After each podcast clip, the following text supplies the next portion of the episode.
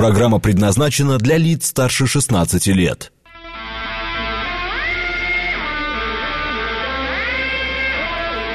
Восемь ноль шесть в Москве.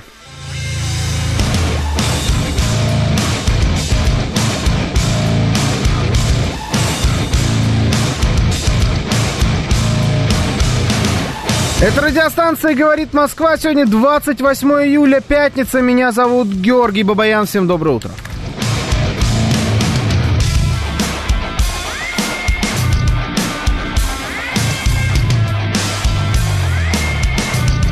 Посидев тут с вами, я в какой-то момент даже сам на долю секунды, правда, но забыл, как меня зовут. Я Георгий, Роман, Алексей. Кто я вообще? Ответьте мне, пожалуйста.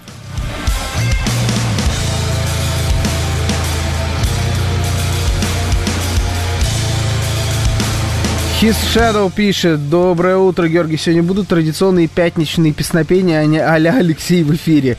Только не про весну. А у Алексея по пятницам здесь песнопения? В, ка- в караоке играете, что ли? То есть он... Ну, я его понимаю. То есть я, честно говоря, вот сижу сегодня, да, я только сейчас там вот э, за дверью узнал, что сегодня пятница. И это, конечно, дало немного ответов на мои многочисленные вопросы. То есть я, сразу понял, а, в чем дело.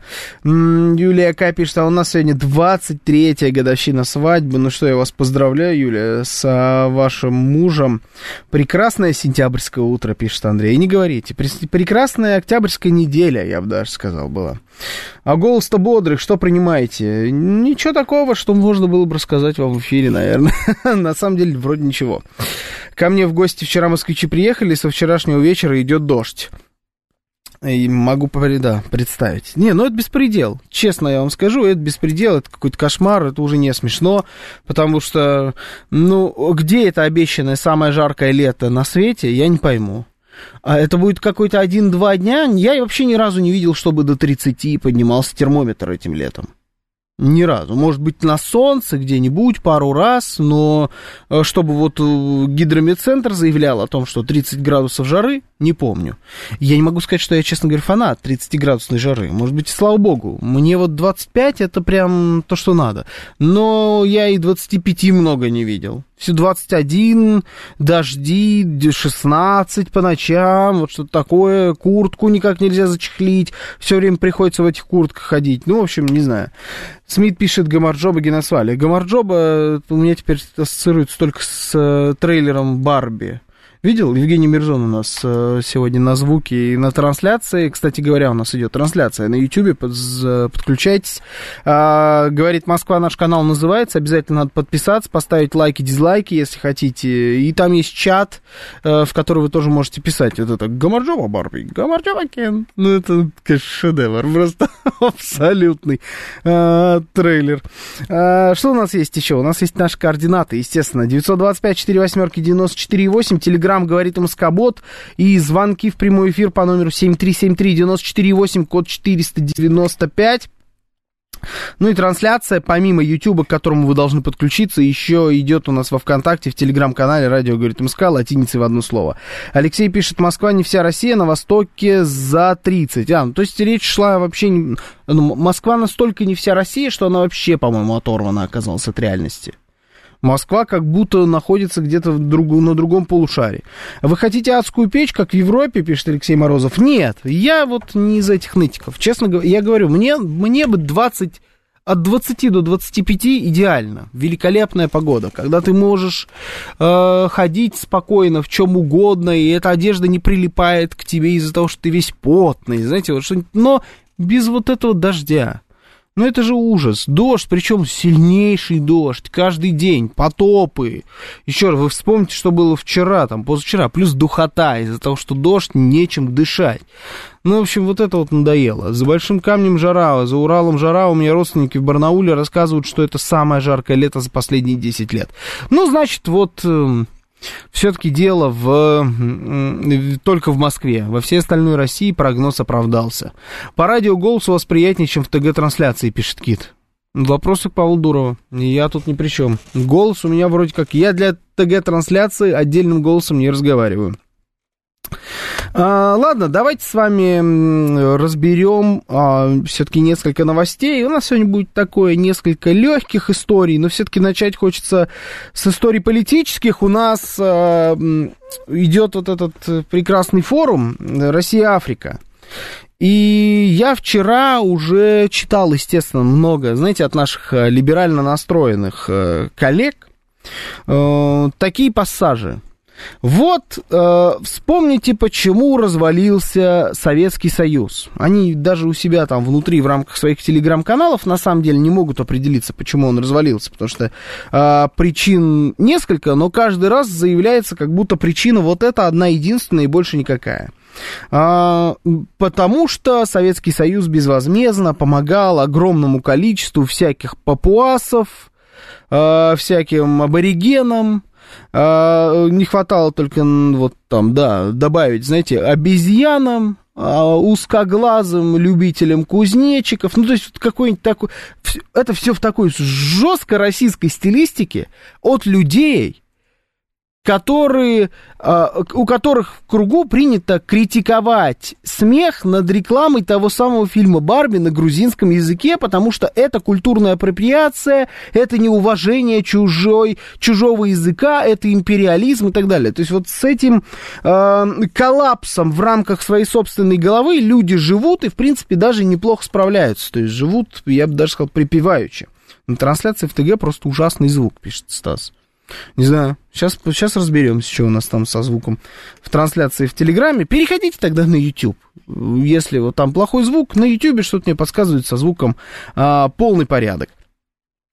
Это другое, пишет Алекс Поляков. Да, ну то есть вот они в советское время можно было называть папуасами. Ну, значит, мы вот э, и сейчас их называем папуасами, ну, так как про то время говорим. Ну, в общем, вот у них такая каша в голове, на самом деле даже не это важно. Важно именно вот этот вот посыл, что э, Советский Союз развалился, потому что всем помогал тогда безвозмездно, всяким африканским диктаторам. И э, так как э, сейчас Россия в рамках вот этого своего форума пытается выйти на свой тот же уровень фактически помощи примерно тем же самым ребятам, это значит, что России скоро кирдык. Это вот, э, вот так говорят эти люди. А, ну, помогали, зато вон они голосовали как нужно, пишет Юрий Р. Ну и вот давайте с вами разберем. Вот у нас действительно есть этот форум. Россия-Африка. А, Владимир Путин, выступая на этом форуме, столько интересных вещей сказал. Он там сказал, всех хотим поприветствовать в Санкт-Петербурге. Вы здесь среди друзей единомышленников. По итогам прошлого года, это я сейчас выдержки, да, из его речи зачитаю вам. По итогам прошлого года товарооборот России и Африки достиг 18 миллиардов долларов. Потенциал Африки всем очевиден. РФ заинтересована в дальнейшем углублении связи с африканским континентом. Понимаем, какое значение имеют бесперебойные поставки продуктов в Африку. Будем уделять особое внимание этому вопросу, включая поставки пшеницы. Здесь вот галочку поставили. На полях запомнили. Дальше идем. Страны Запада чинят препятствия поставкам нашего зерна и удобрения. Тоже галочка.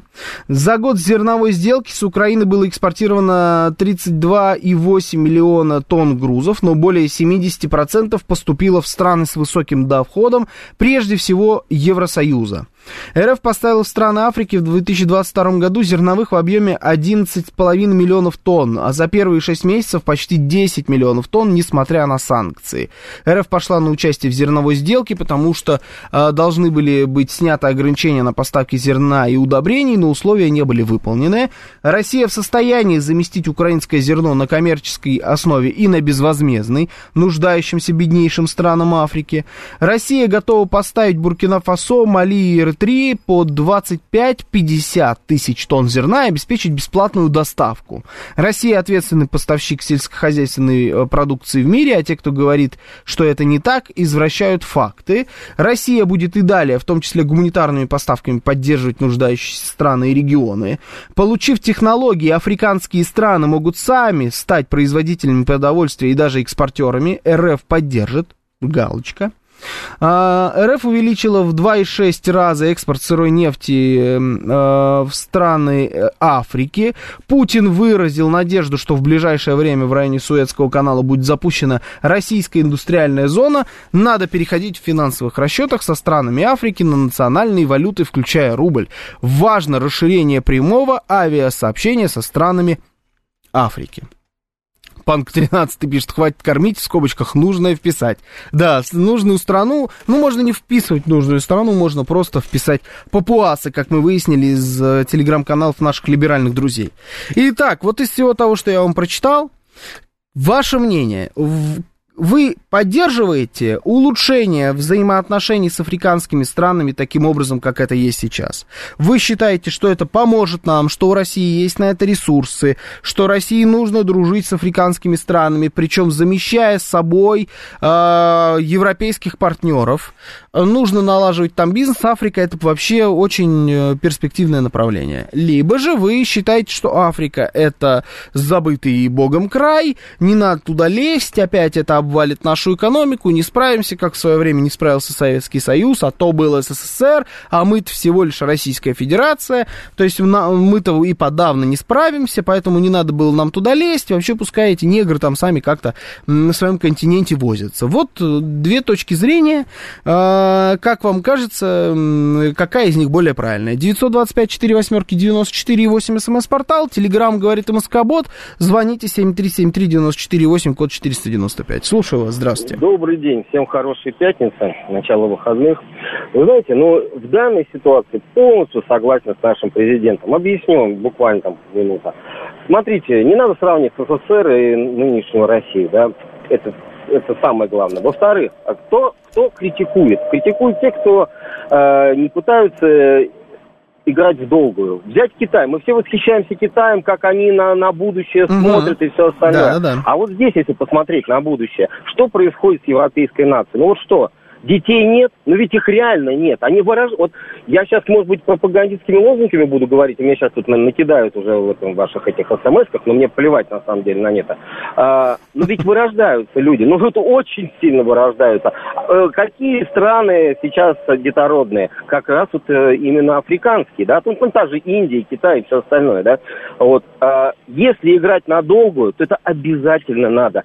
И чем ближе, тем лучше. А какие запасы? Какие запасы там руды и всего остального? Где они? Они что, в Европе? Нет, господа, они как раз в Африке. Вот, ну, это я уж так образно сказал, руда.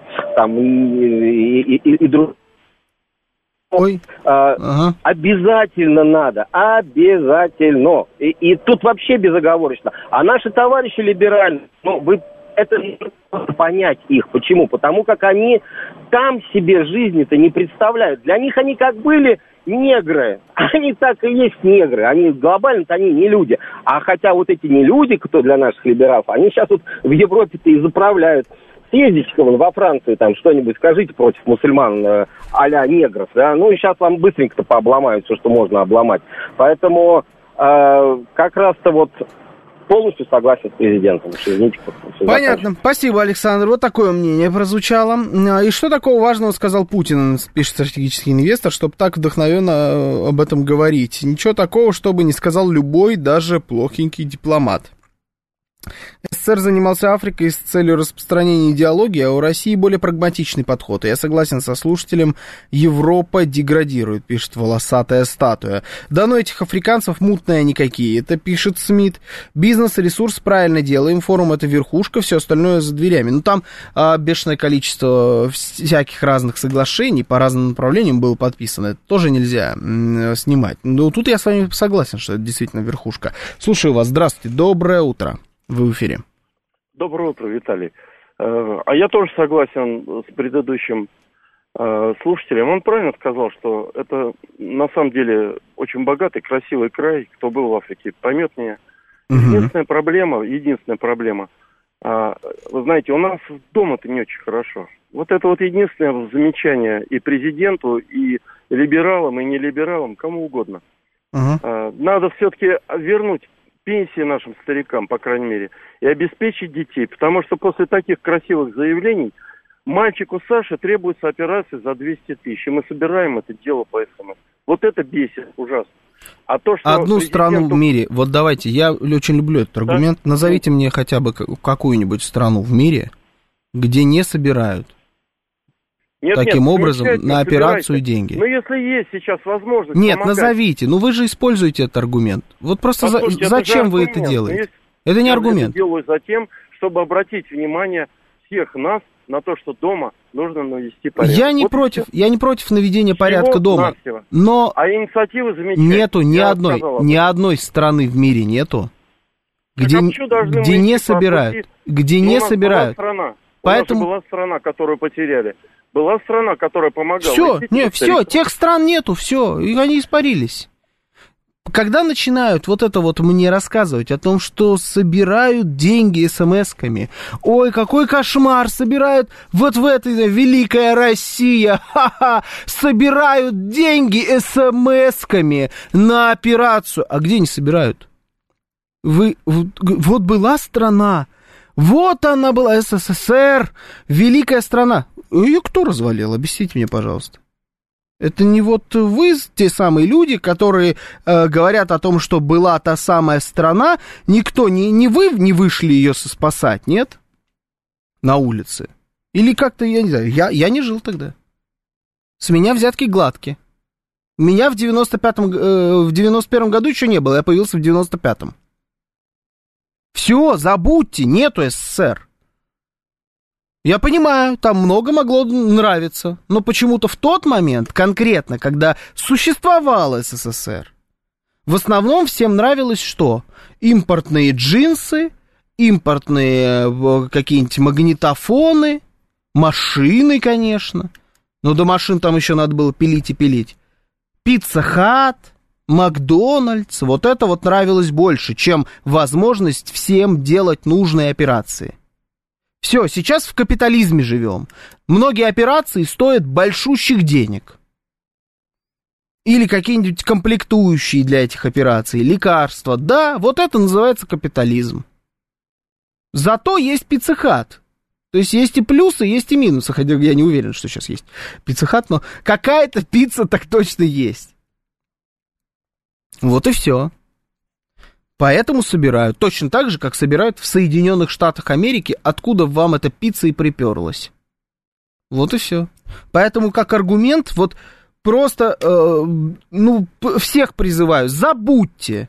Как только используете этот аргумент, вы сразу становитесь в слабую позицию для того или иного спора, потому что это самая настоящая чушь. Слушаю вас, здравствуйте. А то, что в стране там надо э, как-то делать что-то лучше, я двумя руками за, это правда. Проблем у нас хватает. Слушаю вас, здравствуйте. Э, Доброго утра, доброго дня. Доброго. Вы говорите, не имеете отношения к тем временам, но к нынешним временам вы имеете отношение, Георгий? К нынешним, да. Да. Так вот скажите, кто вам мешал эти 30 лет развивать эти а, отношения с Африкой, которые сейчас кинулись, если вы вот так сильно развивать, так сильно Африка вам понадобилась? К 30 лет кто мешал? Ну, да, в вот основном... этим В, в основном, ну, наверное, мне, мне, конечно, я не развиваю никакие отношения с Африкой, но если мы будем говорить про э, нашу страну, я думаю, в основном мешала, конечно, экономическая подоплека и то, как выглядел мир. Ну и мы немножечко А были нацелены на... Мы немножечко были нацелены все-таки на отношения из этих 30 лет, минимум 15, так точно, на отношения немножечко с другими ребятами. Все понятно. То есть вот теперь у нас стала лучше экономика, у нас стало все хорошо, и мы пошли на юг, на Африку. У нас поменялись приоритеты в внешней политике, как минимум. Насчет лучшей думаю, экономики, смотря с чем мы будем сравнивать. Если с 30 Вот лет назад лучше стала звонил. экономика, да. Вот он сказал, что надо бы все-таки не в Африку идти, не на север, не на запад, надо у себя в стране, у себя в стране наводить порядки. Да, ну, Выйти чуть-чуть а- за, за Москву и Да. посмотреть, как живет Вчера народ за был. Москву. вчера был за Москвой. Нормально вроде живут. Ну, понятно, да. Значит, смотрите, так не бывает. Вот открою вам секрет. Так оно не работает. Если вы... э, ведь эти люди, которые говорят, что надо немножечко вот не куда-то там кому-то помогать, а э, у себя здесь внутри разобраться, эти же люди в случае чего будут выть про железный занавес. Слышали когда-нибудь такой аргумент? Я думаю, да, пару раз бывало. А, не бывает такого в современном мире. Если ты хочешь хорошо жить, ты так или иначе должен дружить с кем-то. А что такое у нас Африка? Да, зачем нам армия? Давайте раздадим пенсионерам, это следующий шаг. Да, да, да, да. А почему, кстати говоря, аргументы все время одни и те же, не знаете?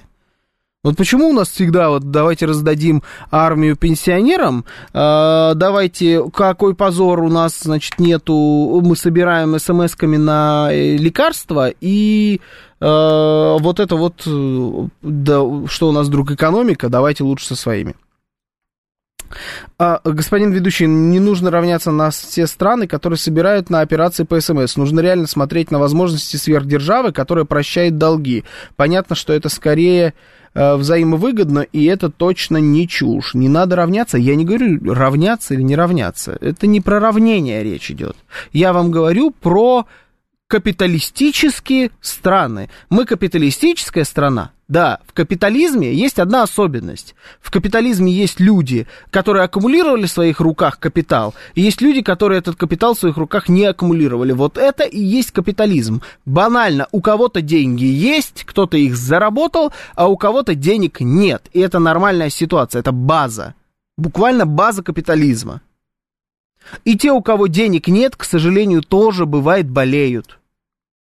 И именно поэтому существуют фонды благотворительные, которые фактически, что они делают? Они собирают деньги на лечение.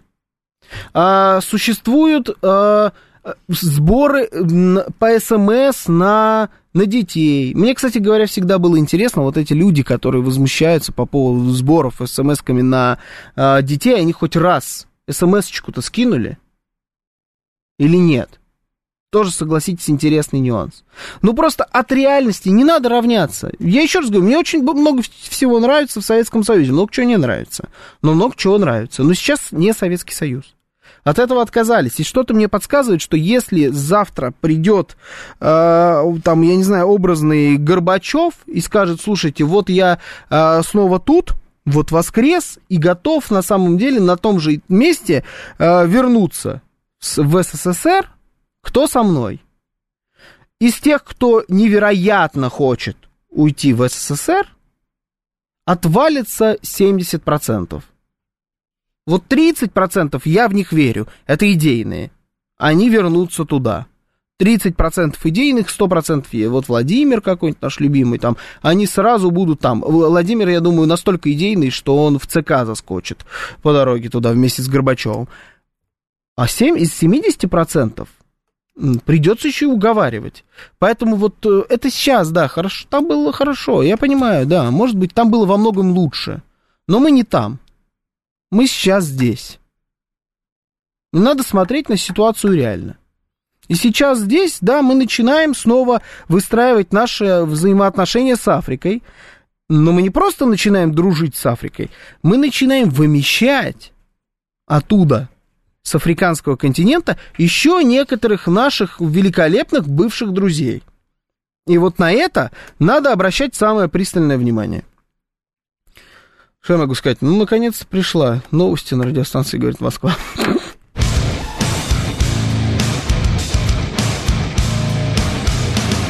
8.35 в Москве. Сегодня 28 июля, пятница. Это радиостанция «Говорит Москва». Меня зовут Георгий Бабаян. Всем доброе утро. Итак, наш координат. СМС-портал 925-48-94-8. Телеграмм говорит Москобот. Можете звонить по номеру 7373-94-8, код 495. Э, трансляция у нас идет в YouTube-канале «Говорит Москва». Залетаем, ставим лайки, дизлайки. Чат есть. Э, туда тоже можете писать ваши сообщения. Также у нас еще идет э, прямая трансляция в ВКонтакте, в Телеграм-канале «Радио говорит МСК» латиницей в одно слово. Так давайте-ка я себе чат тут выведу еще поудобнее. Забыл это сделать перед эфиром. А так будет немножечко мне удобнее просто это все смотреть, чтобы я не проглядел никакие интересные сообщения. А наш чат на YouTube это же отдельный вид искусства. Ну, уж будет, будет обидно там что-то проглядеть. Так, ну давайте прочитаю ваше сообщение. Новость про iPhone с задержкой. Уже как неделю завод э, приказ вышел про iPhone. Про iPhone. Да наплевать мне на iPhone. Георгий, мнение только может быть одно. Конечно, надо дружить, дружить, еще раз дружить. Наша русская, в широком смысле этого слова, широкая душа, конечно, порой подводит нас, но без души были бы не мы, пишет мир. Это правда, сто процентов. Без души точно были бы не мы. А про фехтование будем сегодня обсуждать? Бонжови Джон пишет. Это вы имеете в виду, где наша с украинской фехтовальщицей вот этот вот скандал?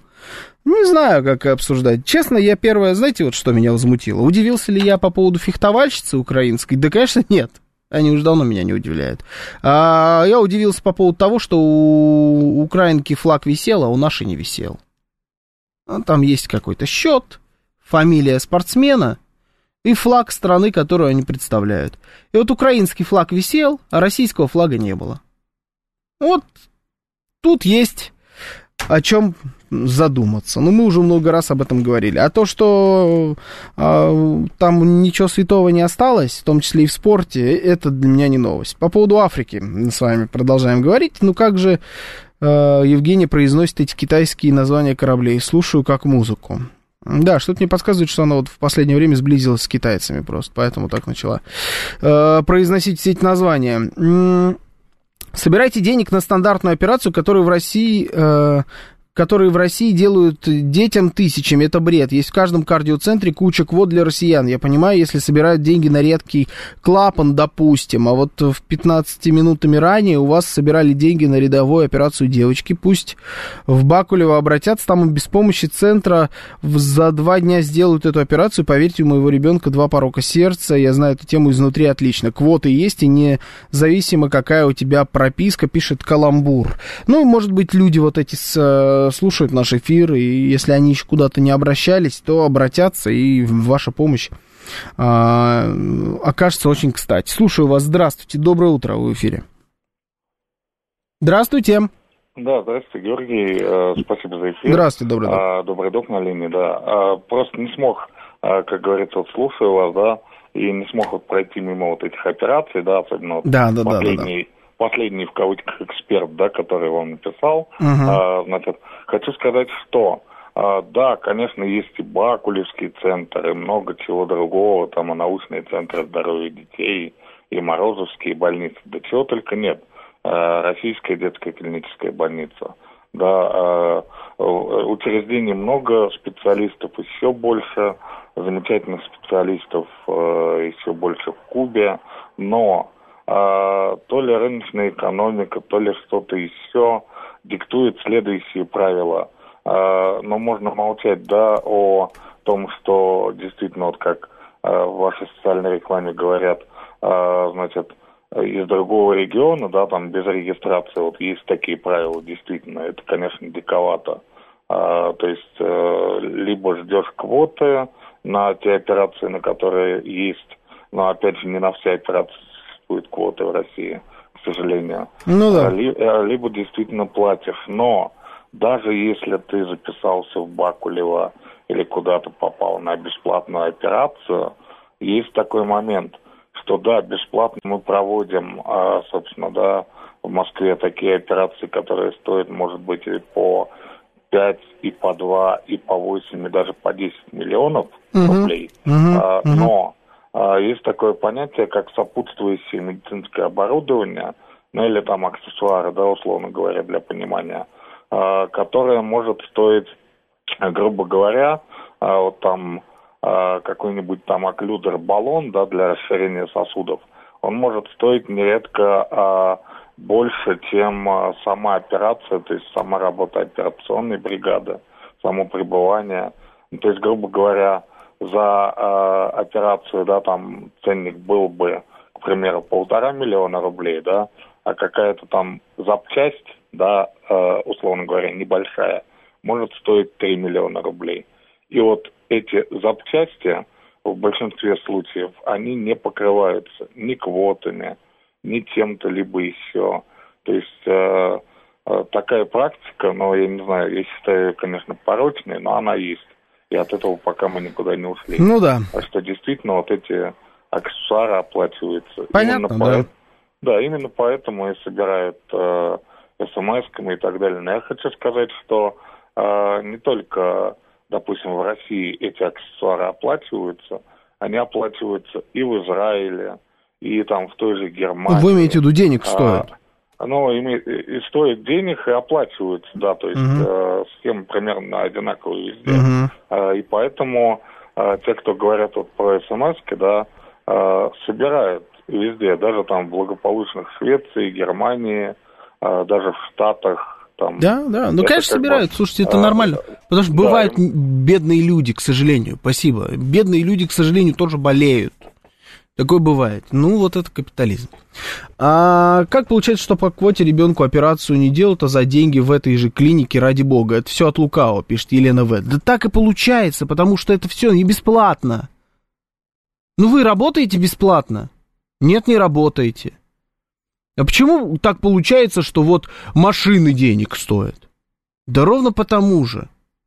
Ну вот это так работает капитализм. А потом, знаете, говорят, вот врачи, они должны получать совсем большие деньги. Ну а как вы думаете, почему э, врачи, как, откуда берутся деньги, которые должны получать хорошие врачи? Они их зарабатывают. У нас есть огромное количество э, клиник э, частных, платных, не городских, там, не государственных, где врачи получают отличные деньги. Великолепные. Ну, там пойди вылечись. Там вас обдерут как липу. Просто вообще не оставят у вас ничего в кармане. Вы будете просто нищим. Ну да, так, ну, так бывает. Что, неужели до сих пор не привыкли? Ну, серьезно. Базовые какие-то вещи. Давайте к Африке. Не хочу про детей и про врачей. Это грустная тема, у нас пятница. Зачем мы вот будем говорить про э, сейчас про вот эти все врачебные истории? А, 165-й пишет, Африка это нищета и безумные диктаторы.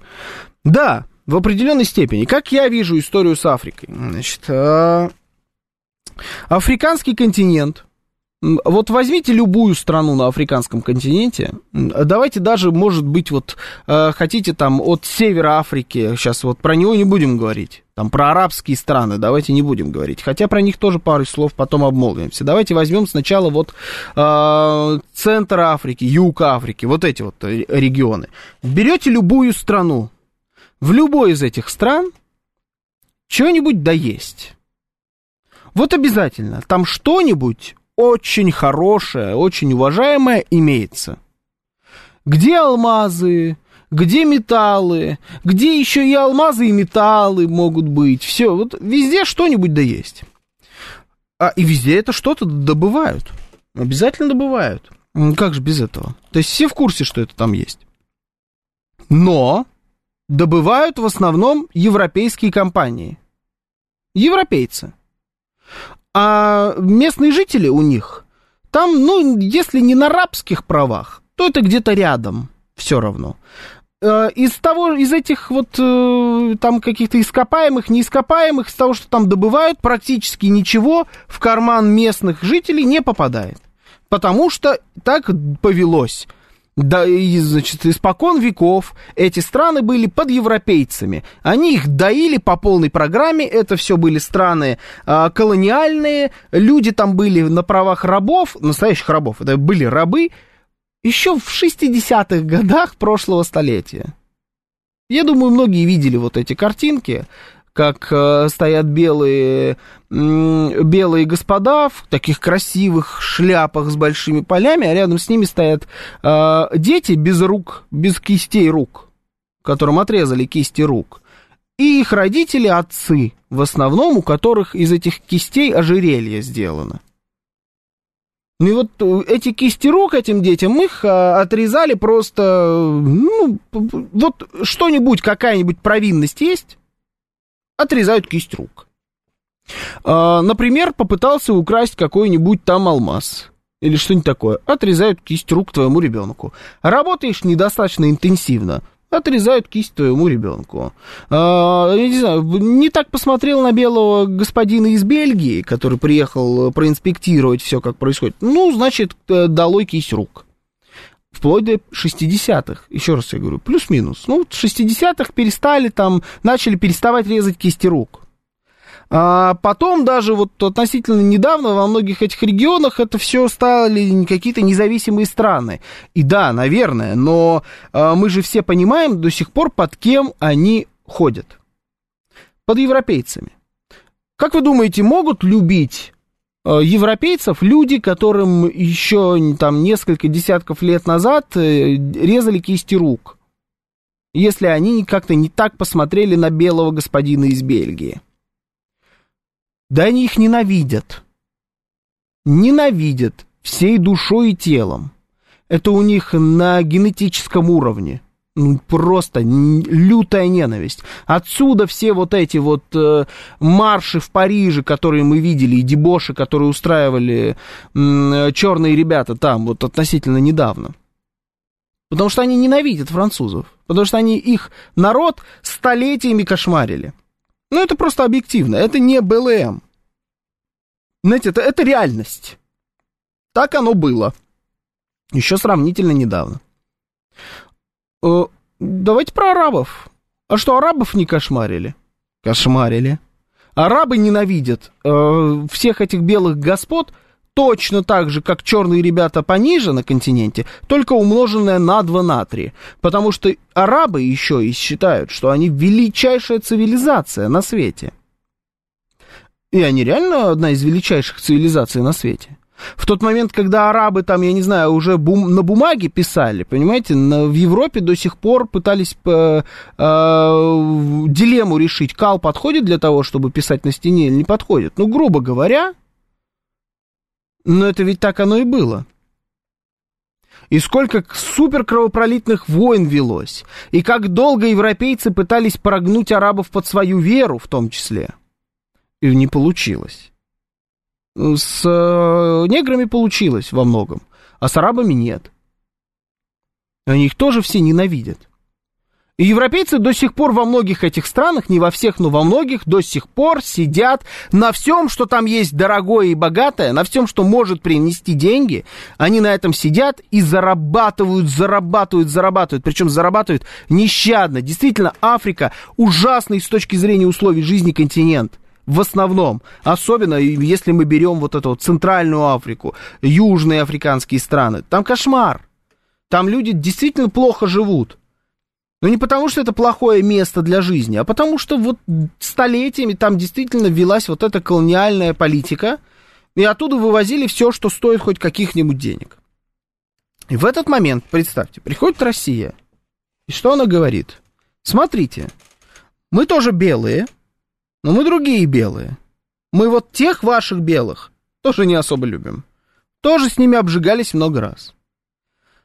Мы можем вам предложить наше партнерство. Вот смотрите, в качестве примера можем вам привести, например, ну вот, например, Сирия.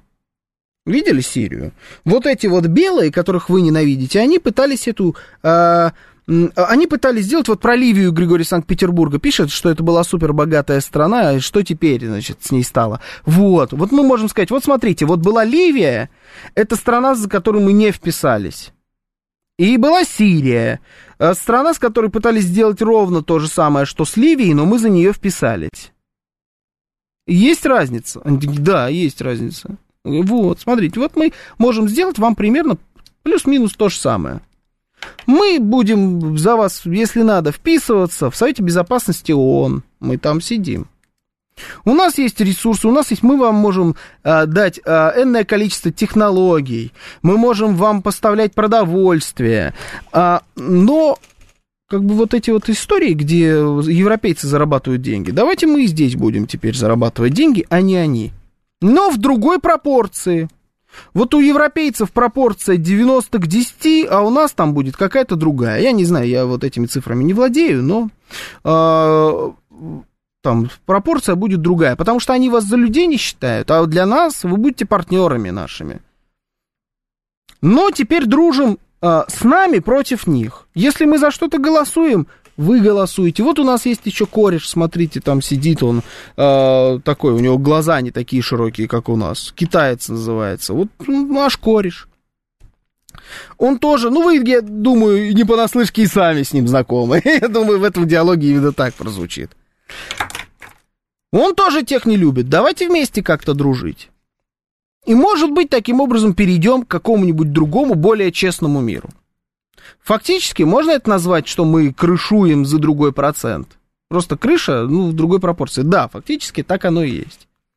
Ну, а что еще нужно этим африканским странам? Они вполне себе согласны на такое партнерство. И вот мы пытаемся выстроить такую историю. И сами заработать, и друзей приобрести, и самый, а это один из самых перспективных континентов на планете Земля взять под свой контроль. Почему это самый перспективный континент? Потому что до нынешнего момента там только разворовывали его. И больше с ним ничего не делали. Построив на этом континенте во многом свое благополучие. Столетиями выстраивая разворовывали это место. Там прирост населения, там огромное количество всяких разных ископаемых. И это не паханная земля до сих пор. Это забытый богом континент с любой точки зрения, капиталистической, не капиталистической. То есть это рынок до сих пор не окученный по-хорошему. Потому что все к Африке относятся как к месту, куда можно приехать, подоить и уехать а не как к рынку, на котором, в котором, с которым можно развивать торговлю или еще что-то. Вот это вот, вот это Африка, и мы туда впрягаемся. Так что ж плохого-то? Попробуйте мне объясните. Слушаю вас, здравствуйте, доброе утро. Сергей Алексеевич? Доброе утро, Сергей Алексеевич. Рад слышать. Спасибо. Расширение связи с Африкой нам не мешает наводить порядок внутри страны, а наоборот, этому содействует. По данным Росконгресса, в Африке сосредоточено до 40% э, общемировых запасов золота, 90% хрома, платины. Там самые большие запасы урана, кобальта. На долю Конго, например, приходится, как они э, докладывают, 70% мировой добычи этого кобальта. Угу. А в Гвинее сосредоточено 35% мировых запасов бокситов. Причем в Африке там у них огромный потенциал сельскохозяйственный. Там, значит, у них... Э, им надо просто помочь. Там есть и возобновляемые источники, и пресной воды. То есть их хозяйство э, ожидается э, развития на уровне 4% уже в 2024 и даже в этом году. Почему не, не раньше не развивали отношения с Африкой? Да потому что тогда в стране командовали либеральные силы. Вот где-то года три назад ушел из жизни замечательный генерал по фамилии Дроздов. До его смерти к нему приехал домой Путин и поздравлял его с юбилеем. То ли ему 85 лет было, то ли 90, не помню. Так вот этот э, Дроздов, он руководил нелегальной разведкой в СССР. И он рассказывал в своем открытом э, эфире, в, вернее, в открытом интервью – о том, что он встречался с американским разведчиком в Москве, и тот ему сказал, что если когда-нибудь будут рассекречены сведения о том, какую Америка имела агентуру у вас в верхах, вы все ахнете. Это говорит генерал Дроздов, вернее, говорил. Вернуться в СССР реально, конечно, невозможно, а вернуться в рамки социальной справедливости и взять все лучшее СССР, это можно – кстати, Путин, по всей видимости, к этому и стремится. Тем более он сам уже дважды повторял, что капитализм зашел в тупик, а либеральная идея себя исчерпала. Это его слова. Поэтому надо это иметь в виду. Потом, если вы обратили внимание в речи Путина, когда он особую ставку сделал, как рассматривалась вообще вся зерновая сделка и кто ей противодействовал и с какими целями. И все это сделал, это фактически мощная идеологическая плюха всему Западу.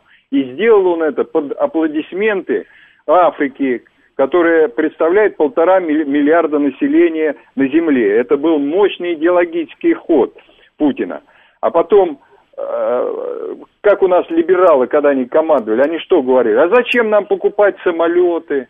А зачем покупать это? Давайте все покупать. Да, вот зачем строить самолеты? Да-да-да. Да.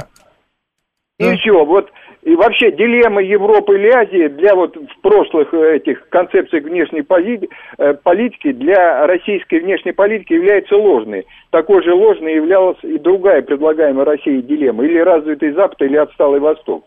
В силу вообще своего географического положения Россия просто не может позволить себе одномерного подхода к выбору своих региональных приоритетов. Кстати, мы не сказали Европе, что привет, ребята. Достаточно почитать э, последнюю эту концепцию внешней политики. Там все четко описано. Пожалуйста, если вы согласны с нашими условиями на равноправное сотрудничество, мы готовы. То есть мы их не сказали, все, с вами, и мы в Африке, и в Китае. Мы так не говорим. Так что я считаю, что Африка нам как раз содействует нашему развитию. Спасибо. Спасибо, Сергей Алексеевич. Да, ну, э, либералы, вот эти все противоречия у них в голове, они как-то существуют друг с другом спокойно достаточно, их особо самих не напрягают. А по поводу того, что да, мы там не открещиваемся при этом от Европы, у меня, знаете, диалог был такой интересный э, относительно недавно с одним моим другом.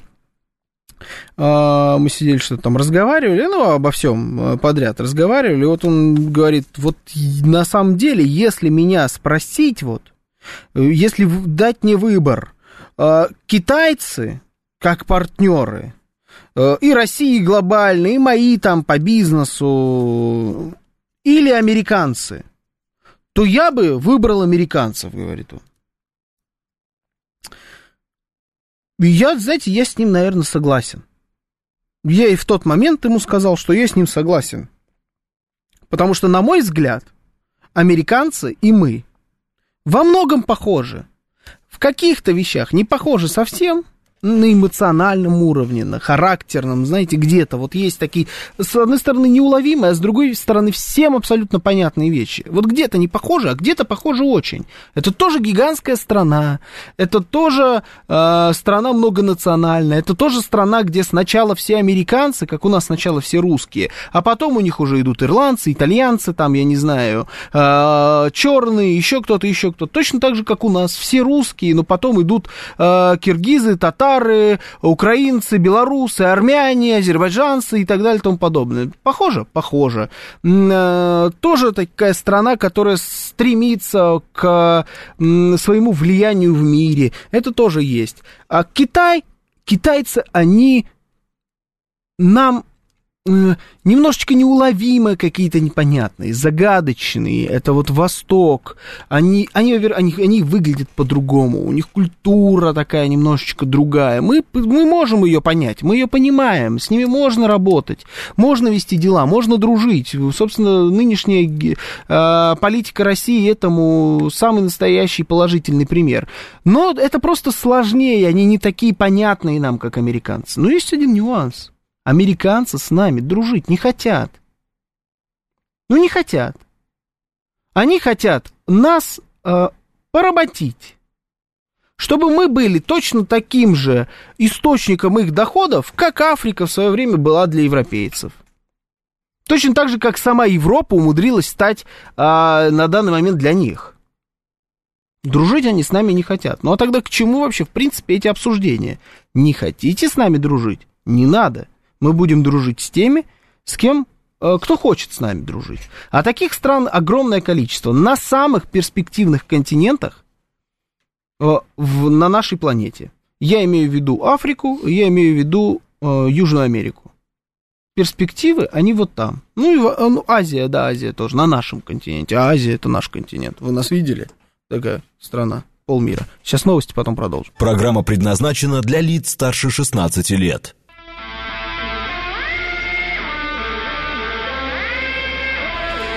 9.05 в Москве.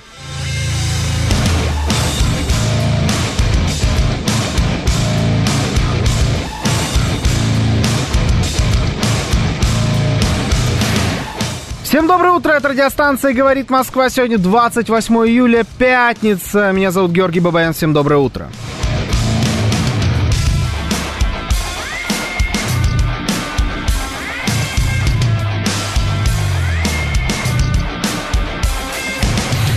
Так, значит, АК-84, персонаж у нас тут есть такой, который мне уже загадил тут всю ленту вопросом, где Гудошников. Не такой уж вы большой фанат Алексея Гудошникова, если не знаете, где он до сих пор, потому что мы тут всю неделю в таком режиме работаем. Отдыхает человек. Можно? Можно? Разрешаете?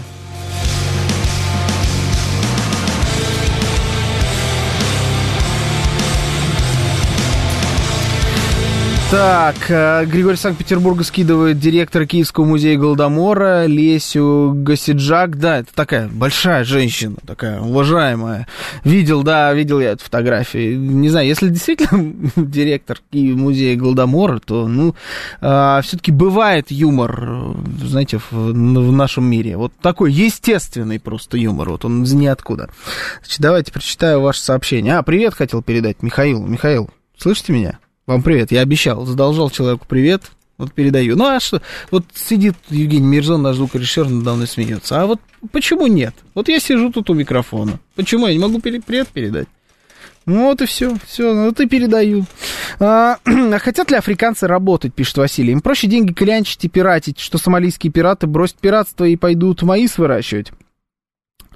А, а почему, а почему? Во-первых, они работают. Вы не поняли, они не сидят такие типа ха-ха, чунга-чанга, гунга-бунга. Нет, они не сидят, ничего не делают. Они работают в адских условиях и ничего за это не получают. Всю свою жизнь, всю свою историю. И его отец, и отец его отца, и отец отца отца отца, вот так вот все-все-все, в том числе и те с бусами из э, рук их детей. Ну, так всю жизнь работают. Рук, э, значит, руками, я сказал, бусами из рук детей. Ну, такая тема, знаете, бус, руки. а, поэтому, ну, не надо считать этих людей за тех, кто не работает просто, и поэтому они в так, таких условиях находятся. Нет, работают, хотят работать, хотят дружить и хотят хорошо жить. Поэтому мы можем здесь помочь. И свой плюс, свой гешефт тоже забрать. Не без этого. Не на безвозмездной основе. Здесь мы поможем, а здесь вы нам поможете. Мы вам поможем вот эти вот все месторождения тоже окучить. Ну, тоже не бесплатно, мы тоже будем свое с этого, со всего иметь. Ну и вы будете иметь чуть побольше. Человеческие зоопарки в Европе аж до 60-х годов прошлого века существовали, пишет Василий, я об этом говорил, да. При бельгийцах, французах, англичанах там был порядок. Они строили аэропорты, развивали свои колонии. С получением независимости там а, получился беспредел, геноцид, гражданские войны, безумные диктаторы или советской, или западной направленности. При бельгийцах, французах, англичанах там был порядок. А кто там сейчас? Объясните мне, пожалуйста. Если не бельгийцы, французы, англичане. Просто, видимо, там, во-первых, никогда не было порядка. А во-вторых, тот момент, когда там а, они поняли, что могут, а, в принципе, выкачивать ровно на том же уровне, на котором мы выкачивали всю жизнь, при этом еще и порядок не наводить. Пожалуйста, все. Ну, так оно и пошло. Без гешефта вы, конечно, никак, пишет ИИ. А как? А почему должно, должно быть без гешефта? Объясните мне. Это же взаимоотношения двух независимых государств. У нас есть вам предложить вот это, а у вас есть нам предложить вот это. Все, взаимно выгодные отношения это называется. А почему в вашем понимании, если что-то, э, э, если где-то какие-то взаимоотношения, то обязательно выгода должна быть только у одной стороны, а вторая должна быть в проигравших? Так не должно быть. В том-то и дело, что на данный момент наше правительство, правительство Российской Федерации вместе с э, нашими китайскими друзьями пытаются выстроить мир, где а, регионы, в основном, которые до сих пор не были замечены в управлении действительно процессами на нашей планете, будут друг с другом сотрудничать на взаимовыгодных условиях. У всех есть что кому предложить. И мы можем друг с другом очень даже неплохо всем этим обмениваться. И я говорю не только про товары, это в том числе и какие-то вещи а, на уровне отношений, там, я не знаю, каких заседаний в ООН и так далее. Все-таки это достаточно глобальная история, в, если мы говорим про взаимоотношения двух независимых государств. На разных уровнях можно друг другу что-то предлагать. Почему это должно быть невыгодно? Пан 13 пишет, же дешевая рабочая сила, раз, кита... раз китайцы заелись, можно провернуть, как США в Китае в свое время. Дешевая рабочая сила, ну, может быть, да, в том числе. дешевая рабочая сила. Главное это делать, не как бельгийцы и французы те же самые. Но мы, правда, так и не умеем. Мы немножечко по-другому все это всегда делали и, ну, и будем делать. Слушаю вас, здравствуйте. Алло. Да, здравствуйте, Анна. Доброе утро, рад вас слышать. Доброе утро. Знаете, Георгий Романович, я к Африке отношусь очень своеобразно. Угу. С одной стороны. С другой стороны, вот в Париже, на набережной Брамле, если мне память не изменяет, есть музей примитивного искусства. Я когда первый раз увидела, было это давно. Еще удивилась, думаю, откуда в Африке, откуда в Париже примитивное искусство? Ну, вроде Франция, да?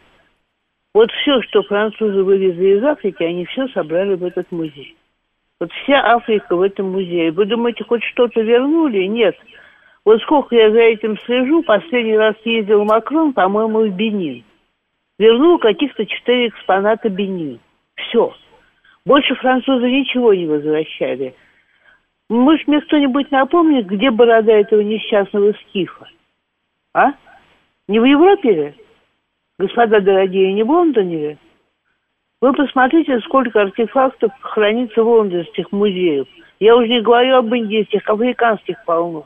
Просто надо понимать, что они относились-то к ним не как, если как к людям, то как к неравным людям, людям второго сорта. Но это с одной стороны. С другой стороны, мы, правда, давно были в Африке, в Центральной, в 2000 году. Угу. Что-то я не видела, чтобы они там особо работали-то.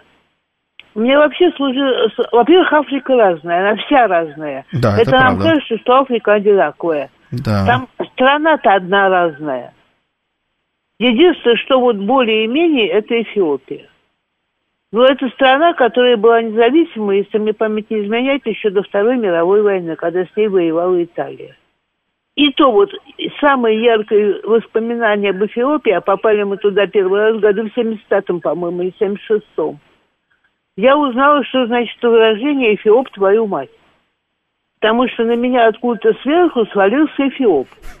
Спасибо, кто-то из местных меня оттолкнул. Я, конечно, упасть не упала, меня свои поддержали, но выяснилось, что этот Эфиоп сидел на металлической трубе, он ее отпиливал ножовкой металлической, но сидел на том конце, который отпиливал. Да, есть буквально как в присказке. Ну, серьезно говорю. И постановка нашей пьесы «Ревизор», когда черные люди в белых напудренных паричках там играли, соответственно, всех героев этой пьесы. Вот единственное впечатление об Эфиопии осталось. Но когда я в республике Чад попала на рынок, для меня это был не просто шок. Я очень люблю рынки. Меня куда ни приведи, я попрусь на рынок. Вот эти вот вяленые тушки обезьян, вяленые тушки каких-то зверьков, явно грызунов, от маленького до большого, и вот они все это едят, они все это готовят, и все это готовится в местной харчевне. Я поняла, что уж насколько я любопытна. Вот в местной харчевне я точно есть не буду. И получилось Да. так, что в этом чаде мы питались только консервами, которые покупали в местном английском э, супермаркете, как они говорят, но магазинчик-то был, общем, не такой большой, за сумасшедшие деньги, в основном рыбные. Там очень плохо с рыбными консервами, они считают деликатесами. И стоят они там сумасшедшие деньги. Но здоровье было дороже. Или в гостинице. Что касается Южной Африки, мы были в ЮАР несколько дней, ничего не могу сказать. Летели на Маврики и просто остановились посмотреть, что такое ЮАР. Первое, что нам сказали, что в Иоганнесбурге, ради бога, как только начинает темнеть, а темнеть там начинает очень рано, не выходите из гостиницы, останетесь без штанов. Ну и без трусов тоже, видимо. И вот, то есть там, видимо, настолько высокий уровень преступности, как нам объяснили, что лучше вообще никуда не рыпаться. И нафига мне этот Иоганнесбург? Вот то же самое нам говорили в, в Притории, то же самое нам говорили в, господи, в Кейптауне.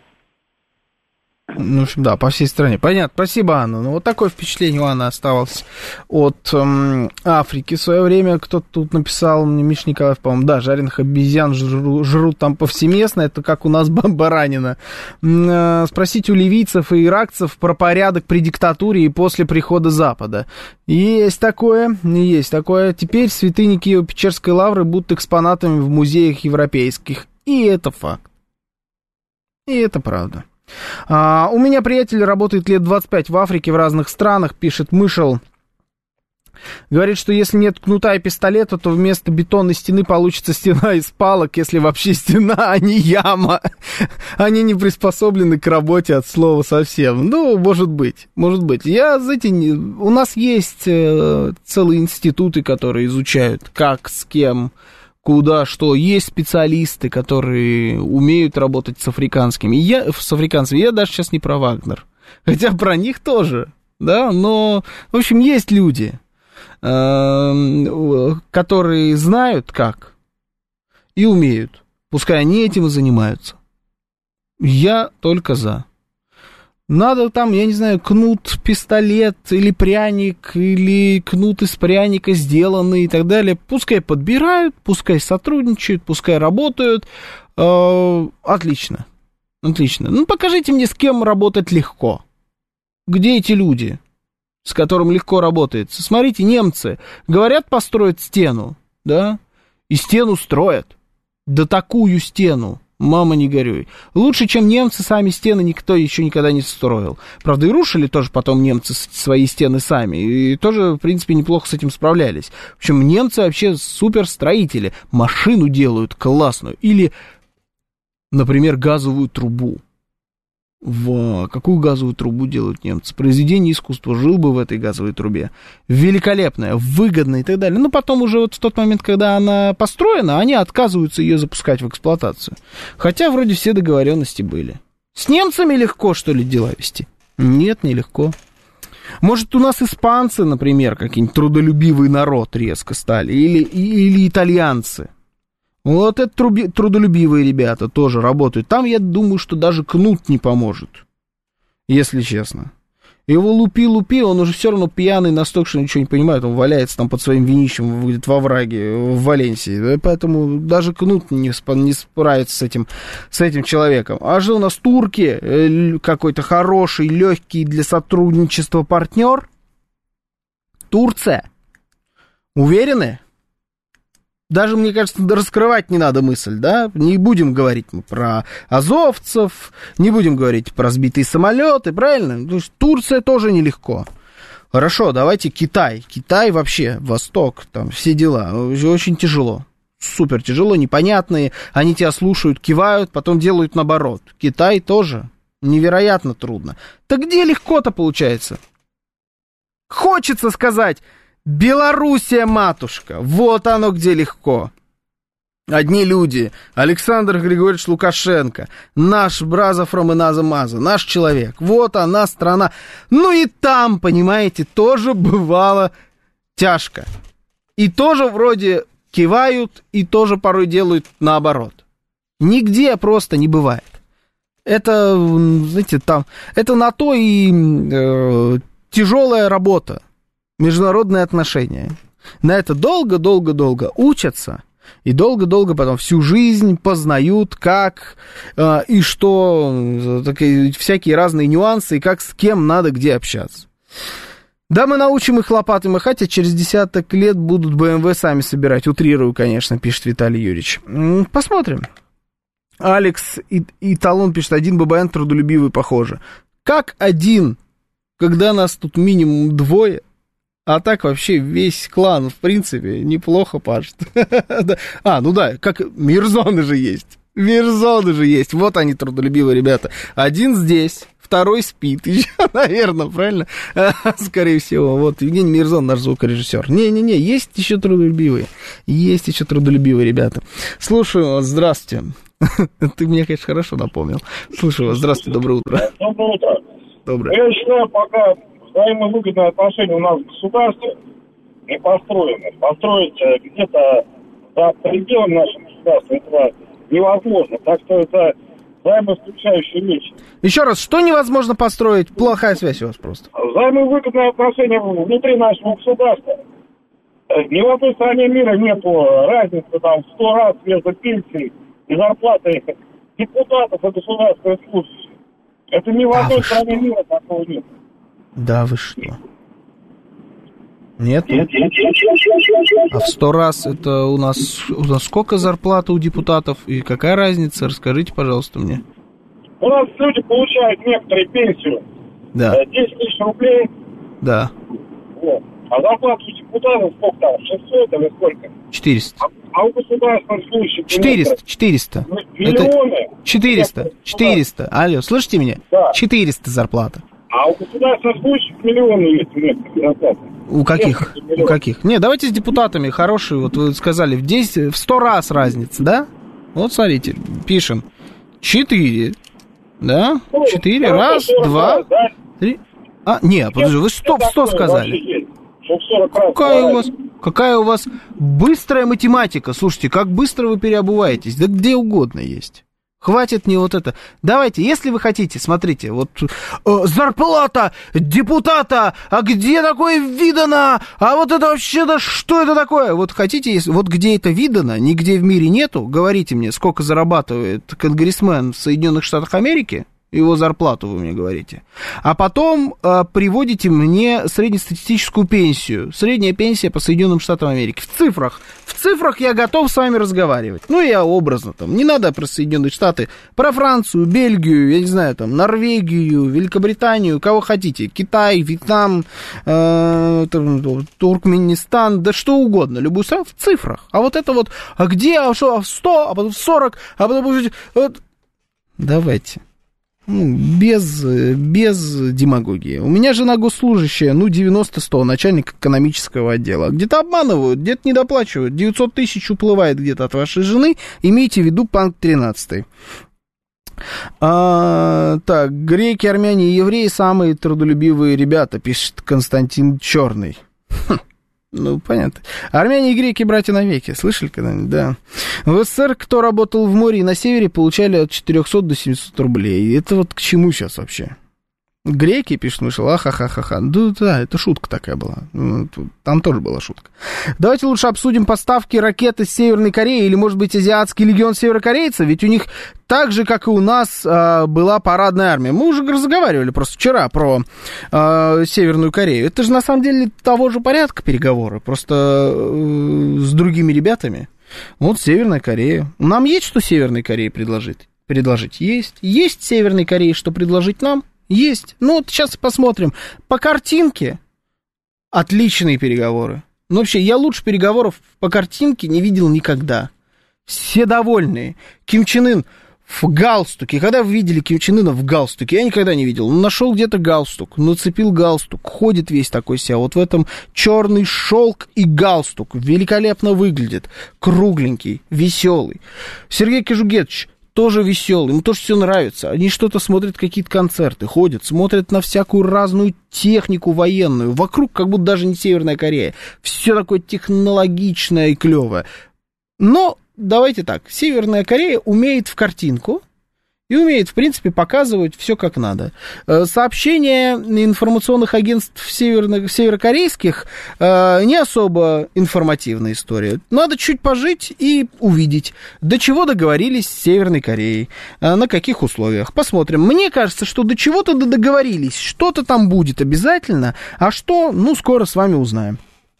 Да-да, правда, классно, пишет Бон Джови Джон. Ну да, да, да, ну, так, достаточно весело э, выглядели эти, эти переговоры. Мне нравится, я вообще кайфую с э, эм, искусства Северной Кореи показывать.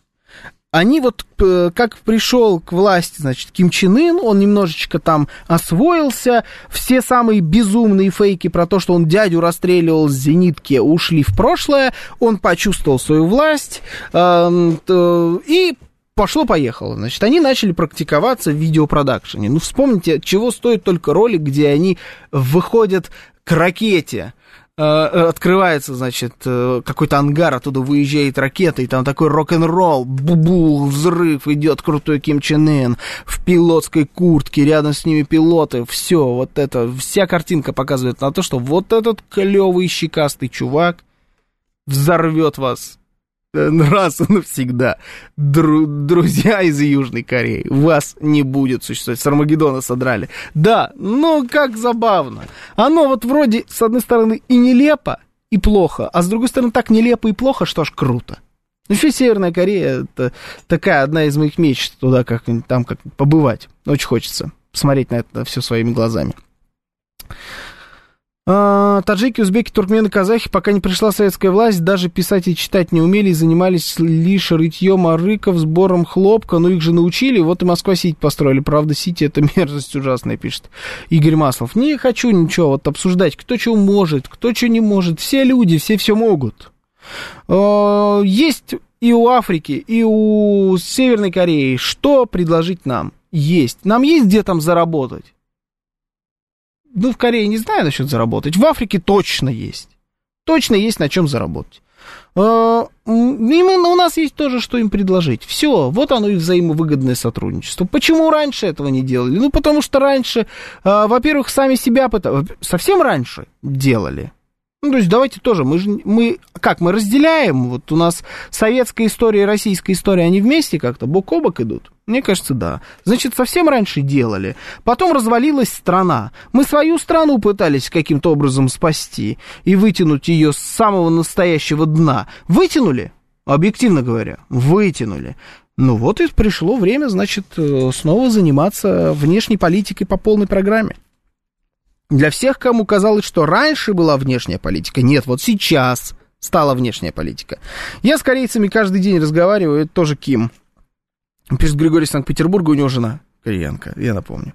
Даже африканский лидер знает, что рыночная экономика обогащает больше богатых, а простым людям она не светит. Опять марксисты у нас какие-то тут в чат залетают. А, вот когда в Африке начнут обрубать ручонки за воровство процессоров смартфонов с местных фабрик, а так они и будут а, за еду алмазы добывать. Э, какие вы, смотрите, агрессивные. Смит, вы что, француз, что ли, или бельгиец? Вы бельгиец? Что вы все хотите ручонки-то обрубать? Знаете, хорошая была в этом смысле зарисовка в сериале, американском сериале, он называется «Силиконовая долина». Или «Кремниевая долина». А, и это такой комедийный сериал про, значит, реалии всех этих IT-компаний в, под Сан-Франциско. И вот там один из больших, такой собирательный образ э, генерального директора компании, там, не знаю, Apple, Google, Microsoft, вот там есть придуманная компания Хули, и собирательный образ такой Стив Джобс, он же Билл Гейтс, он же вот все-все-все вот это вместе, приезжает на китайский завод, где производятся его телефоны, и говорит, просит каким-то образом сделать так, чтобы производство телефона выросло в два раза, потому что ему срочно нужно показывать экономические показатели. И ему в Китае говорят, извините, мы не можем, он говорит, как не можете? Ну, не знаю, там, детей наймите, во вторую, в третью смену начните, чтобы они работали. Я здесь не вижу ни одного ребенка. Это что такое? Это вообще, я вообще в Китае или нет? Он говорит, он говорит извините, Китай теперь другой. Китай поменялся. Как поменялся? И он принялся искать страны, говорит, вот вроде Бангладеш еще не другой. И попытался перенести туда свою фабрику. Ну вот э, Китай, если смог стать другим, почему они не могут стать другими? Могут. А мы можем им в этом помочь. И они будут нас очень сильно за это любить и будут с нами сотрудничать, а мы будем их любить. Будем дружить, будем друг с другом футбольными сборными играть. Знаете, вот такая будет. Но это разве в этом есть что-то хорошее? Я не вижу. Ой, хорошее, говорю, плохое? Я не вижу ничего плохого. Вот одни сплошные плюсы. А еще и параллельно с этим совсем ты портишь настроение таким прекрасным, замечательным людям, как французы, бельгийцы, ой, англичане, голландцы, ой, вообще, вот и всем, у них у всех будет плохое настроение, только заодно вот за это я готов был бы вписаться во всю эту африканскую авантюру. Ну вот ей-богу. Сейчас новости, потом продолжим.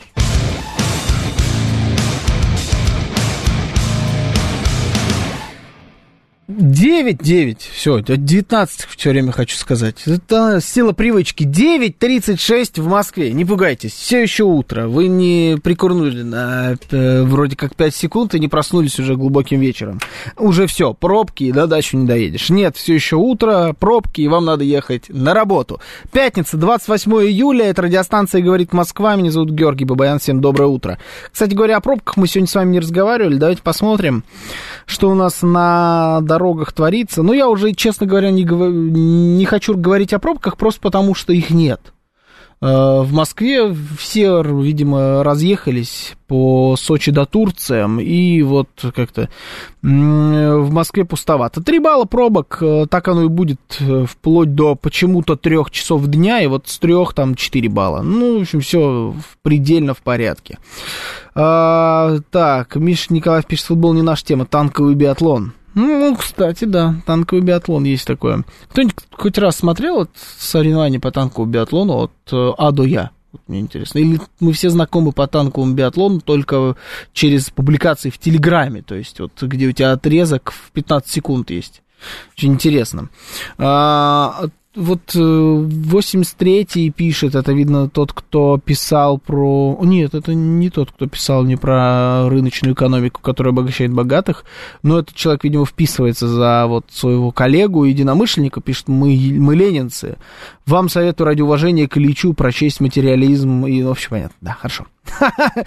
Ленинцы, ладно, я марксистами назвал, а вы ленинцы. Окей, хорошо. Ладно, давайте у нас а, под конец нашей, получается, недели, в принципе, поговорим о чем-нибудь таком отстраненном. Поговорили мы и про Африку. Хорошая была, интересная, насыщенная неделя. Бывает и насыщеннее, конечно, мягко говоря. Ну, тоже, тоже не очень, неплохо.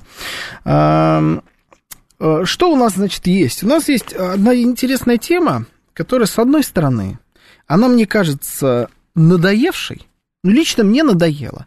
Но мне надоело она не потому, что она постоянно возникает, а потому что ситуация никуда не двигается. Она застыла на одном месте, и ничего, никакие решения не предпринимаются. Одни сплошные инициативы и инициативы. Но они не переходят ни в какие законы. О чем я говорю? Я говорю, не поверите, об электросамокатах. Мне тут недавно писали, что вот электросамокаты вообще, в принципе, надоела тема электросамокатов. Да, я стараю, старался, честно, долгое время не брать тему электросамокатов. Ну вот у нас появилось несколько просто интересных инициатив.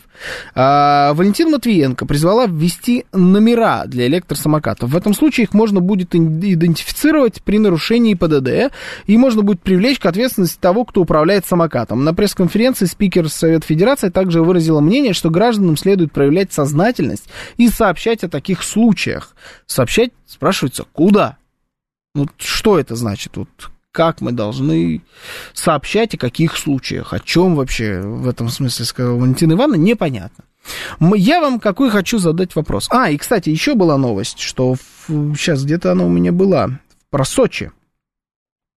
Что в Сочи-то запретили ездить на, на этих самокатах по набережным. Вот, на набережных в парках Сочи запретили проезд для электросамокатов. Также на них нельзя перемещаться по э, Навганинской улице в центре города, сообщил глава курорта. Определим э, точки, установим запрещающие знаки и усилим совместные рейды с ГИБДД. Э, с изменениями закона пользователи СИМ стали полноценными участниками дорожного движения, а значит, ответственность должна быть как у компаний проката, так и у их клиентов. Ну, то есть вот в Сочи вроде как начинают регулировать, э, и пишут, что... Вот мне только что буквально пишут из Сочи, запретили. Не ездят, действительно. Значит, там больше самокаты по набережной. У меня там маму в свое время сбили на этом самокате, прям на набережной. Слава богу, там обошлось, но могло и не обойтись. Потому что сбивают э, очень мощно. Я хочу вам такой вопрос задать в связи с этими самокатами. На самом деле, мы с вами живем уже года это два да, сейчас 23-й. Ну, я первый раз, я помню, увидел огромное количество этих самокатов как раз в Сочи в 20-м. В Москве тогда их так много не было. Потом они начали появляться в гигантском... Ну, короче, года два мы точно с вами живем вот с этими самокатами.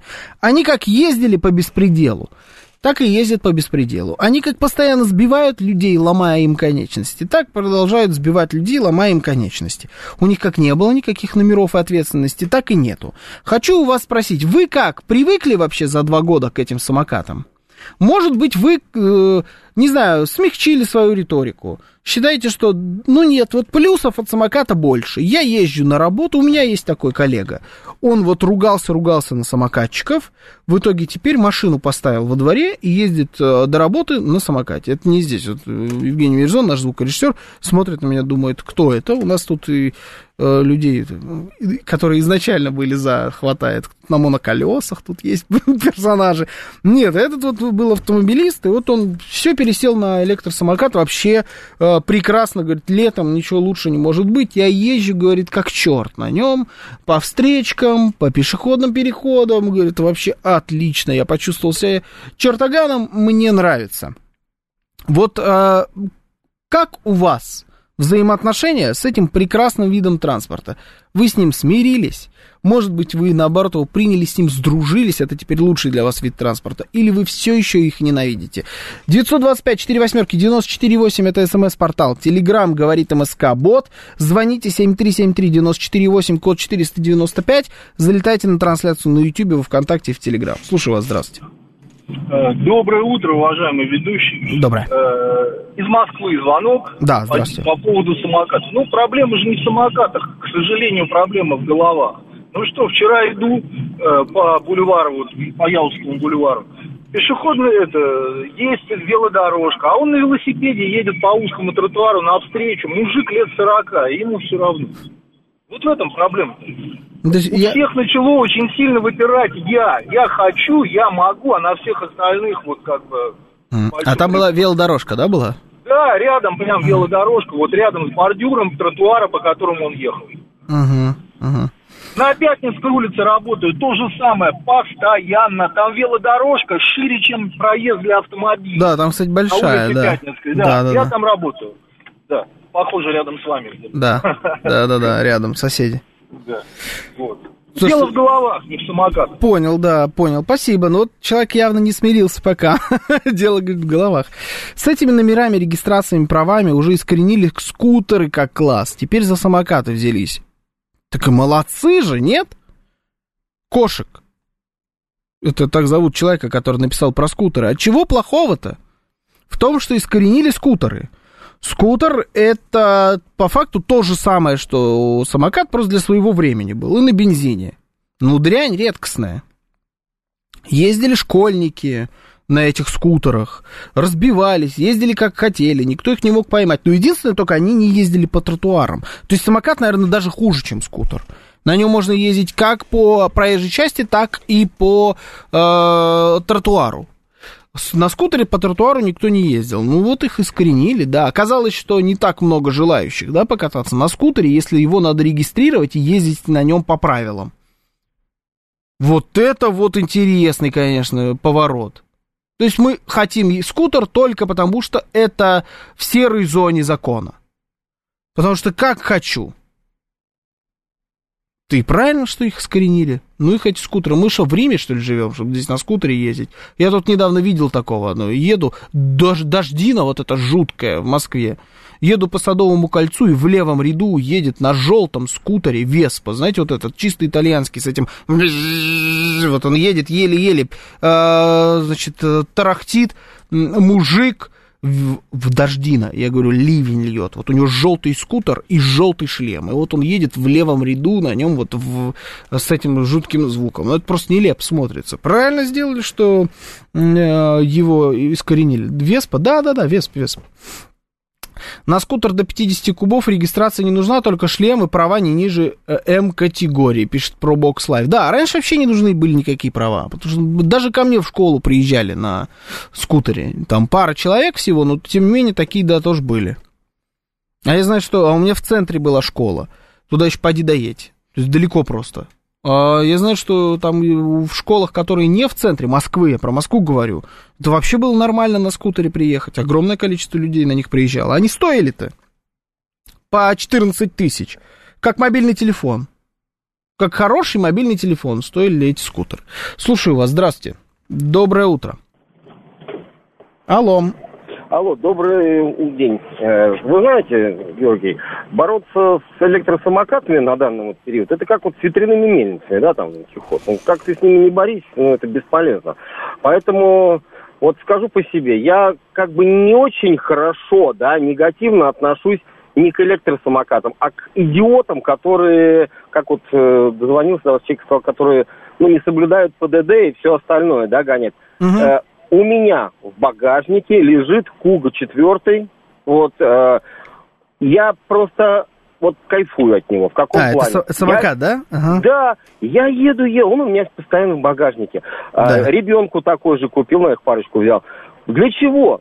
мне очень удобно. Мне иногда нужно э, прям вот доехать там, я не знаю, там, ну, километр какой-то, да, то есть, и Мгм. зачем ехать на машине? Я, если вкрячился в пробку, оп, машинку поставил, все, из багажничка достал, туда-сюда мотанулся, все, мне и метро не надо, и, ну, то есть, как бы, знаете, если э, умело пользоваться инструментом, Да. то он только в пользу идет. И когда вот это начинается, что все, запретите, все остальное, да, ну, господа... Ну давайте, э, нет, не запретите. Речь идет о регистрации. Вот чтобы на него номер повесить, чтобы Теперь он за него штраф приходил. скажу вам следующее. Это бесполезное дело, потому как э, мы не сможем, э, скажем так, давайте так, ты не сможешь ловить нарушителей. Ну не сможешь ты ловить. Это что нам, на каждый перекресток поставить э, сотрудников?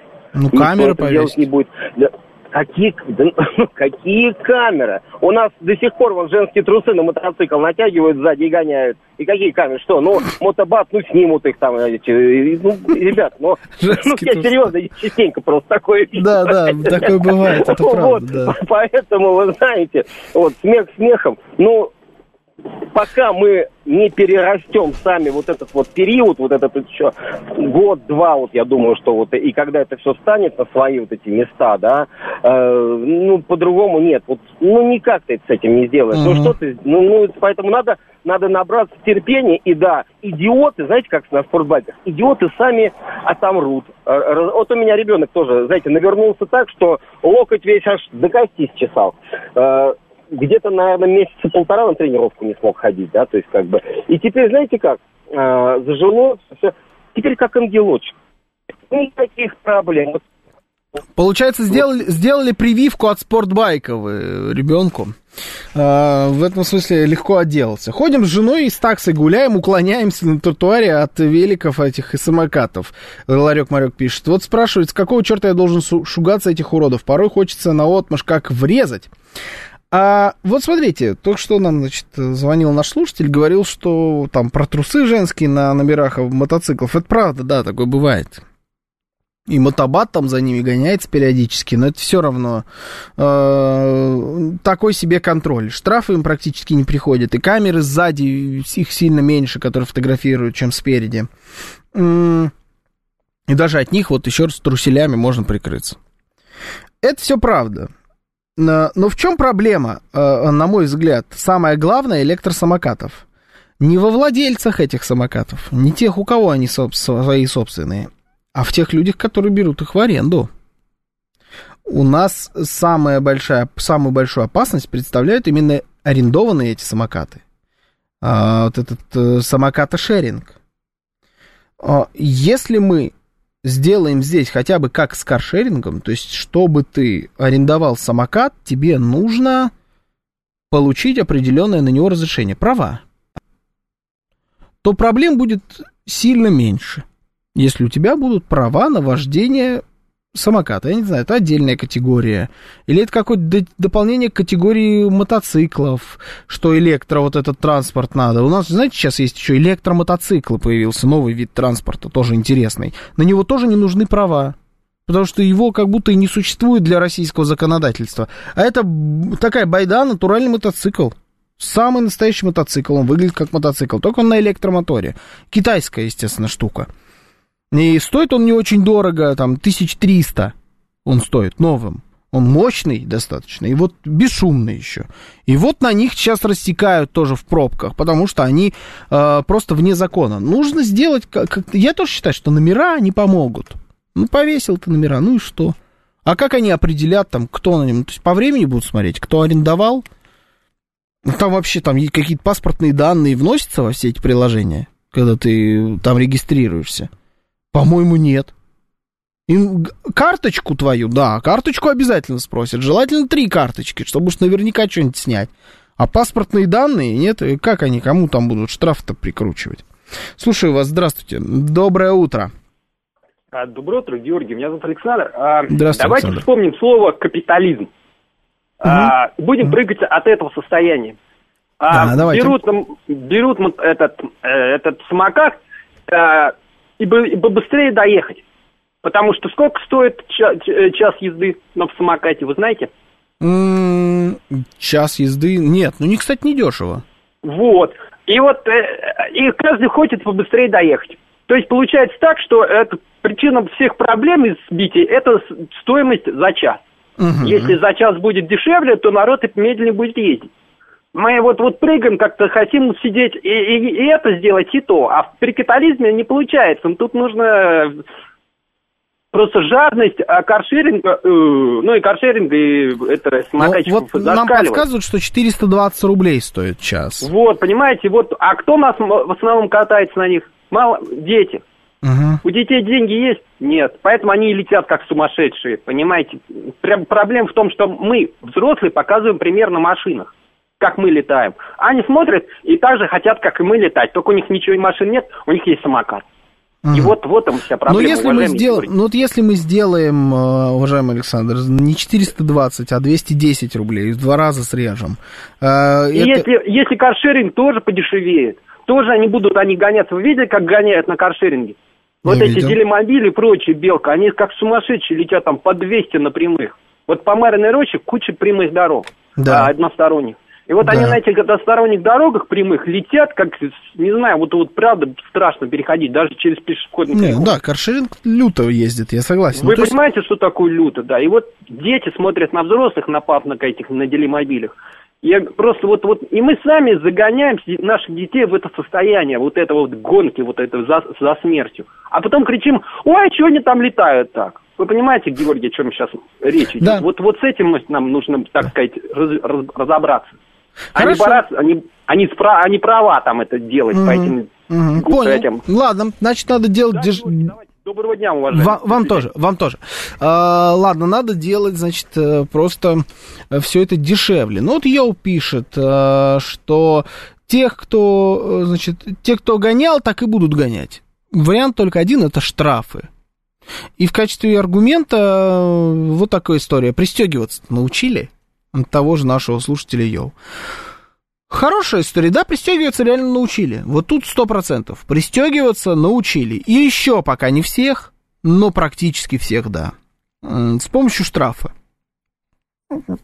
Ну хорошо, ладно. Как штрафовать? Еще раз, как это сделать? Ну вот мы повесили номер на самокат.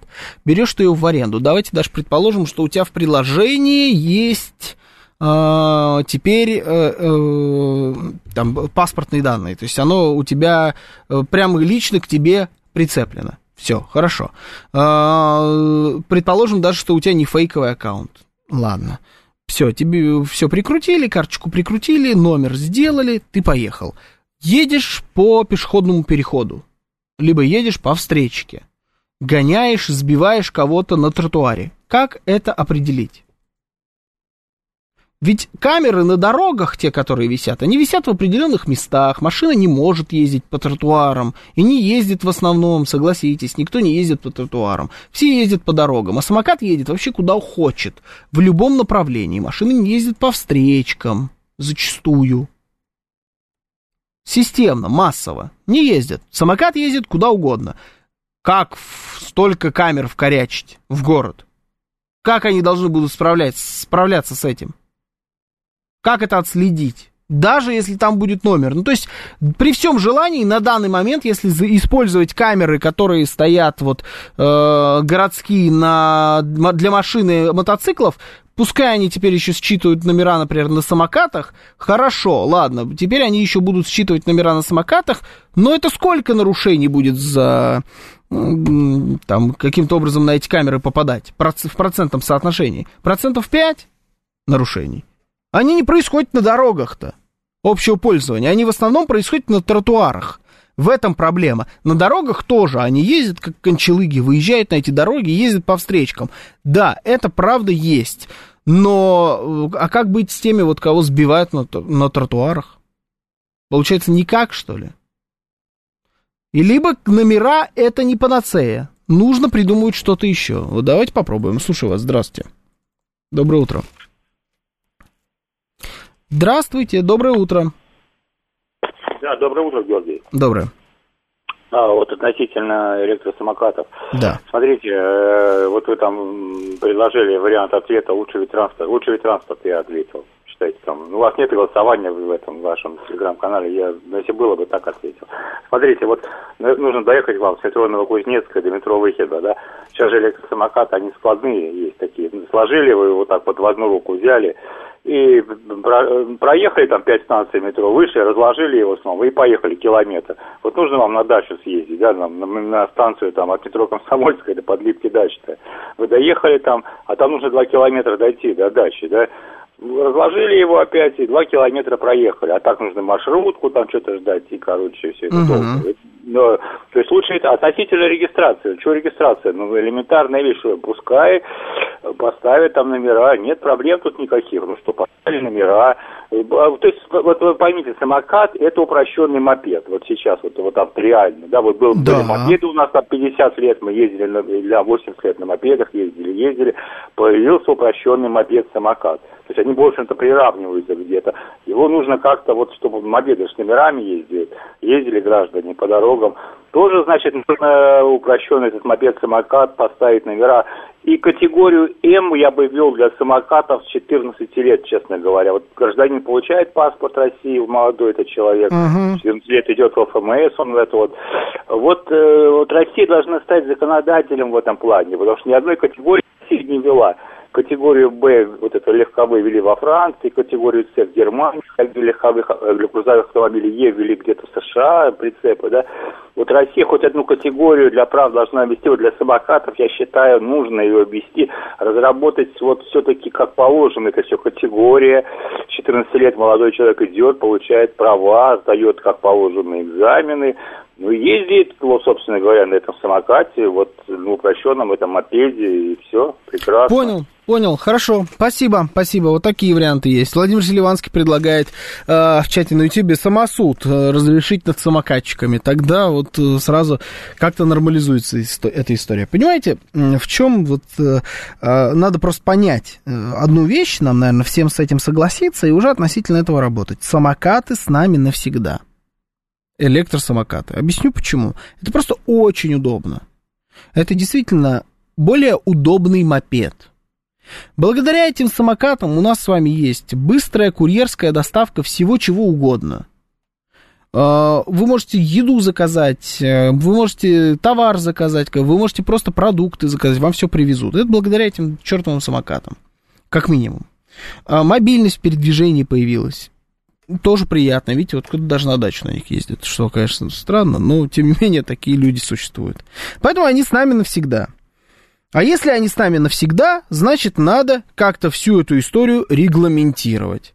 И желательно побыстрее, потому что если мы этим не займемся в ближайшее время, так никого и не останется, либо все самокатчики разобьются, либо нас всех с вами разобьют.